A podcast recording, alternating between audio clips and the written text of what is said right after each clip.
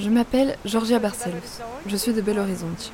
J'habite à Rio de Janeiro depuis 7 ans, à Copacabana. Je suis amoureuse de Rio et de Copacabana. Je suis architecte, mais je travaille aussi dans la communication et le marketing. Bonjour et bienvenue sur Affluência, o podcast da Aliança Francesa Brasil. Você está ouvindo Bairros de Janeiro. Um rolê diferente no Rio para descobrir e redescobrir A cidade maravilhosa. Hors des sentiers battus, com guias locais. Nós estamos ah, Nous sommes à l'extrême droite de la plage de Copacabana, face à la mer.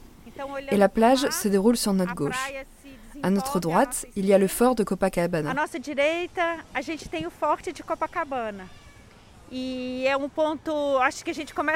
Je pense que nous commençons notre promenade par l'endroit le plus ancien de Copacabana. e à la place où se trouve le fort aujourd'hui. Avant, il y avait une petite église, Notre-Dame de la Conception, plus tard appelée Notre-Dame de Copacabana. E Immédiatement sur notre gauche, il y a la colonie de pêcheurs. E colônia C'est une colonie très traditionnelle. Même si elle a été officialisée dans les années tenha 20, sido il semblerait qu'il y avait des pêcheurs de 20. ici depuis le XVIIIe siècle. aqui era uma região que havia pescadores. Ce sont des pêcheurs qui habitent dans les favelas de la E région. Après avoir pêché les poissons, ils les vendent ici même. Donc c'est un endroit où on um peut acheter du poisson frais dans le quartier. E um um Copacabana. Ici, c'est un endroit qui représente les extrêmes de Copacabana. é Parce um que là où nous sommes, c'est un endroit assez A bucolique. On voit des petites barques en bois colorées avec un petit moteur à l'arrière. Mais c'est un endroit plus lent ici. Bien qu'on soit dans l'un des endroits les um plus denses du Brésil. Ici, on a l'impression d'être sur une île. parece que a gente tá numa ilha. Et alors, vous vous baignez ici? Hoje de manhã eu estive mais cedo aqui. Oui, je suis venue tôt ce matin pour mon cours de e natation dans la uma mer. Et je suis une personne parmi tant d'autres qui font des sports aquatiques ici à Copacabana. Ici, on se trouve au poste conhecido 6, como poste 6. 6. Et grâce à la protection des rochers sur lesquels ont été construits le fort, c'est un endroit où il n'y a quasiment pas de vagues. Donc, c'est très favorable à la pratique de sports aquatiques.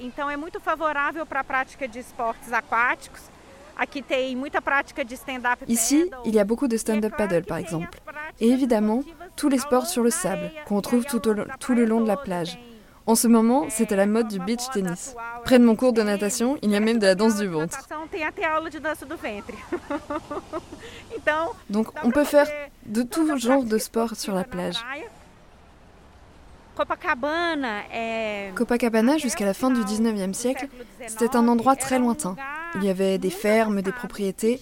C'était à la fois le bord de mer et la campagne. E La première chose qui a changé le quartier, c'est l'ouverture du tunnel, aujourd'hui connu comme Vieux Tunnel, qui relie Botafogo à Copacabana, é, à la fin du Botafogo a 19e siècle. C'est à partir de ce moment-là que Copacabana commence à devenir un lieu de baignade. Et c'est concomitant du changement des mentalités, au début du XXe siècle, où l'on considère que les bains de soleil et la mer font du bien. C'est une vision plus hy- hygiéniste de la ville et qui transforme la ville. Ça coïncide aussi avec les travaux de Pereira Passos dans le centre qui ouvre les grandes avenues, etc.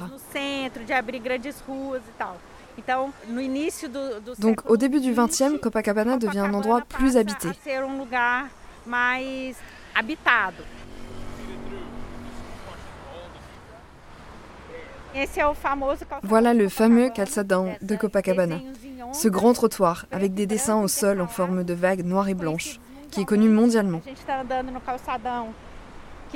Il doit y avoir environ menos 8 mètres de largeur, ce qui fait que même s'il y a plein de monde qui se promène, il y a de la place pour tout le monde.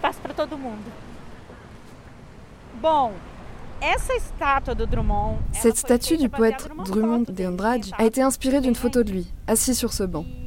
Ici, c'était un endroit qu'il aimait fréquenter. Depuis qu'il avait emménagé à Rio, il habitait près d'ici. Ele morou aqui perto eh, desde que ele se mudou para o Rio. Ele está de costas, ele está sentado de costas para o mar. Il est assis dos à la mer, ce qui montre qu'il préférait regarder les gens passer plutôt que les vagues. E eh, existe um verso dele Sur le banc, juste en dessous de la statue, est inscrit un de ces vers qui dit. Dans la mer était écrite une ville. J'adore ce vers, parce qu'il est établi um diálogo un dialogue entre la mer et la ville.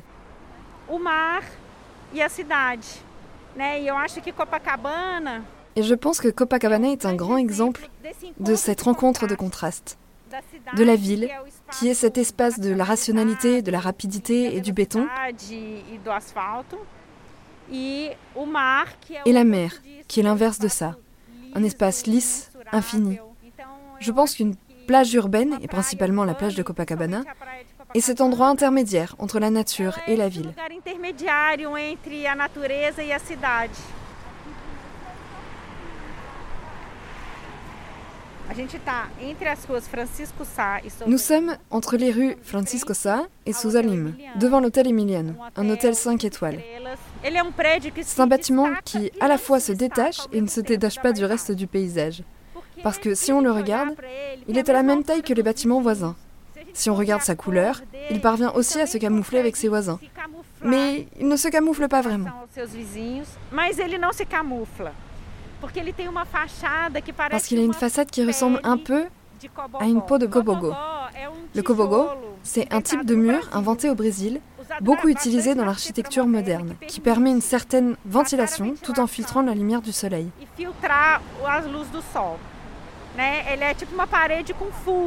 C'est un genre de mur avec des trous. Ici, cette peau avec des creux qui fait penser au bokobo, Je l'interprète comme un hommage à l'architecture brésilienne. Et elle établit aussi un dialogue avec le dessin du trottoir. Parce qu'ici aussi, il y a des courbes qui ressemblent à des vagues, des creux. Bon, maintenant nous quittons l'Emiliano et nous allons marcher deux blocs pour arriver au début de la rue Saint-Romain.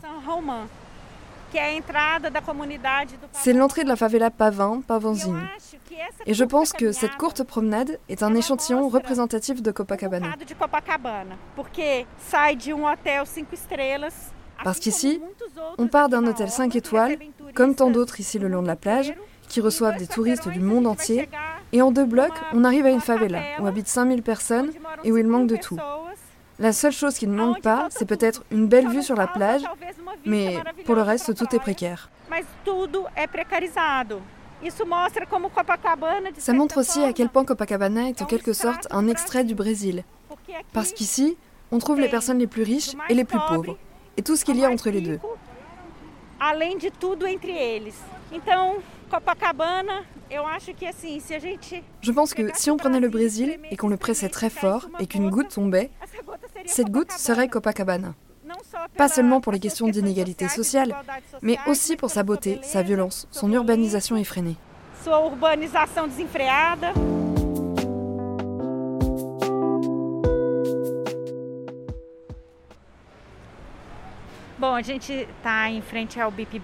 Nous sommes um maintenant devant le Bip Bip, qui était un bar historique et très traditionnel à Rio. um e um Une référence de la samba et un lieu de résistance. Le bar a été ouvert pendant la dictature militaire par Alfredini, Alfredinho, qui est mort en 2019. faleceu em 2019. A sua morte Sa mort a ému toute la ville. Il est mort le Ele samedi du carnaval. Ici, o samba la samba était vénérée. Ceux qui venaient ici assister au Rodas concert de samba devaient se taire. On ne pouvait pas tourner le dos à la table des musiciens. Et ele si quelqu'un avait envie de discuter, il pouvait aller au bar d'en face, où la télé était allumée. E um, um. C'était une samba acoustique, où il n'y avait pas de de som, haut-parleur era ni de micro. Donc tout le monde devait rester en silence pour écouter les musiciens et les instruments. C'était un endroit qui avait une âme. Um um. E Ici, c'était un bastion de la gauche. um Et c'est aussi pour ça qu'on peut dire que c'était un lieu de résistance. parce que Copacabana devient un quartier de droite. Les manifestations pro-Bolsonaro ont lieu ici, sur l'Avenida Atlantica. Acontece normalmente aqui na Avenida Atlântica.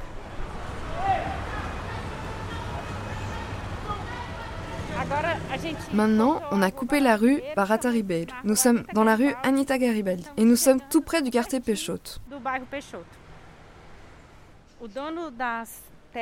Le propriétaire des terres où est maintenant le quartier Peixoto est mort sans héritier. Donc, il avait laissé son héritage, cette région, à des œuvres caritatives. Mais il avait été établi une condition qu'aucun bâtiment ne pourrait avoir plus de mais quatre étages não poderia et qu'il ne pourrait pas y avoir de commerce. Donc ça a préservé le quartier jusqu'à aujourd'hui. Dans les années 80, le quartier est devenu protégé par le patrimoine et par loi, il est maintenant interdit que les bâtiments dépassent 15 mètres. Pode ser mais do que 15 metros. É, a gente está num, num lugar onde parece que a gente está numa cidade do interior. Nous sommes dans un endroit où on a l'impression d'être dans une petite ville de campagne. On est sur la plage, il y a des enfants qui jouent, des chiens qui se promènent, des personnes qui discutent sur les bancs, il y a beaucoup d'arbres et le sol de la place est en terre battue. E ah.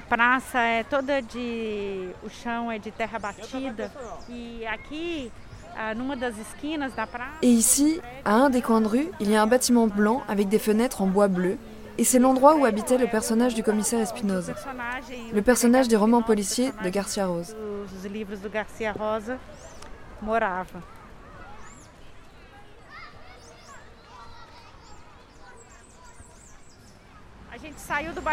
Nous sommes maintenant sortis du quartier de Peixoto et nous sommes dans la rue Figueiredo de Magalhães. Nous allons traverser la rue pour entrer dans une galerie connue sous le nom de Centre commercial des antiquaires.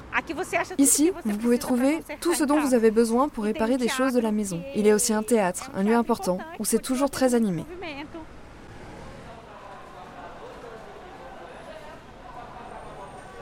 Agora a gente saiu aqui na rua Siqueira Campos. Maintenant, on est sorti dans da la rue bar Campos. Et on est de l'autre côté de la rue. Il y a un bar très traditionnel qui s'appelle Adega Perol. C'est un lieu incontournable pour les spectateurs qui sortent du théâtre. Ils traversent la rue et se retrouvent au bar. C'est un bar qui date de des années 50. 50, eu acho. Son comptoir fait 9 mètres de um longueur balcão de 9 metros de comprimento no balcão tem uma vitrine. et de dessus, il y a une vitrine de tapas et apéros délicieux. Mes préférés sont la vinaigrette de poulpe et la salade de morue. vinagrete de polvo uma salada de bacalhau.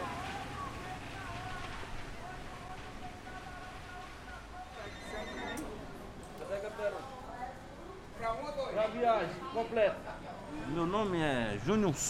Je m'appelle Junior Sousa. Je travaille ici depuis 22 ans. Cet endroit a été fondé par des Portugais de l'île de Madère. C'étaient trois frères. Et puis, à leur mort, ce sont les clients qui ont racheté. Ça fait 11 ans. Tem 11 anos que eles compraram. Que é. Tem o Teatro Net. Il y a le théâtre net da dans la galerie. Alors beaucoup d'artistes viennent ici. C'est une maison protégée qui est devenue patrimoine historique de la ville. cidade. É um ponto C'est un lieu touristique bacana très sympa, merveilleux même. C'est pour ça que j'y suis depuis 23 22 ans.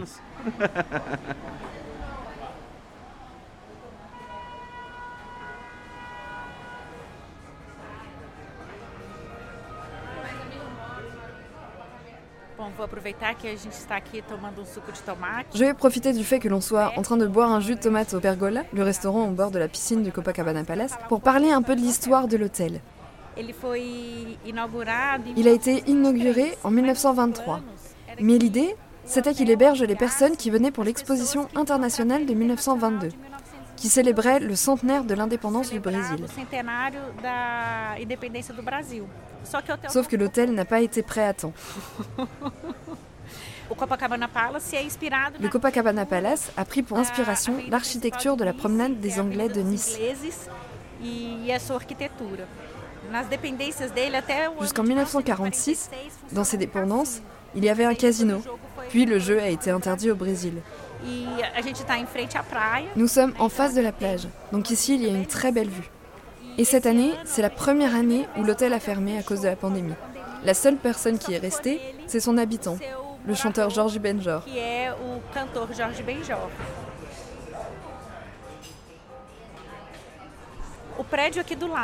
Le bâtiment juste à côté du Copacabana Palace, c'est l'édifice Chopin, qui est très connu pour ses fêtes du Nouvel An dans les appartements des habitants. C'est un bâtiment résidentiel qui a été construit dans les années 50, un immeuble moderniste.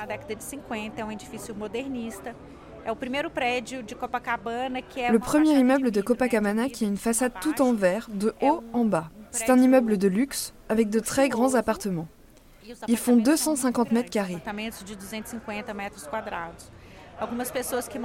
Et il y a plusieurs célébrités qui vivent ici, comme Narcissa Tambrin de Gedji, qui habite ici depuis très longtemps et donne de grandes fêtes. L'actrice Maite Proense habite aussi ici. Et récemment, le chanteur Gilberto Gil et son épouse, Flora Gil, ont emménagé ici. J'ai même lu récemment que Gilberto Gil allait souvent marcher le long de la plage jusqu'à l'aimer. Et j'ai eu l'idée de commencer à marcher au même endroit en fin d'après-midi pour voir si j'arrivais à le croiser sur le calçadin. Mais pour l'instant, je ne l'ai pas croisé.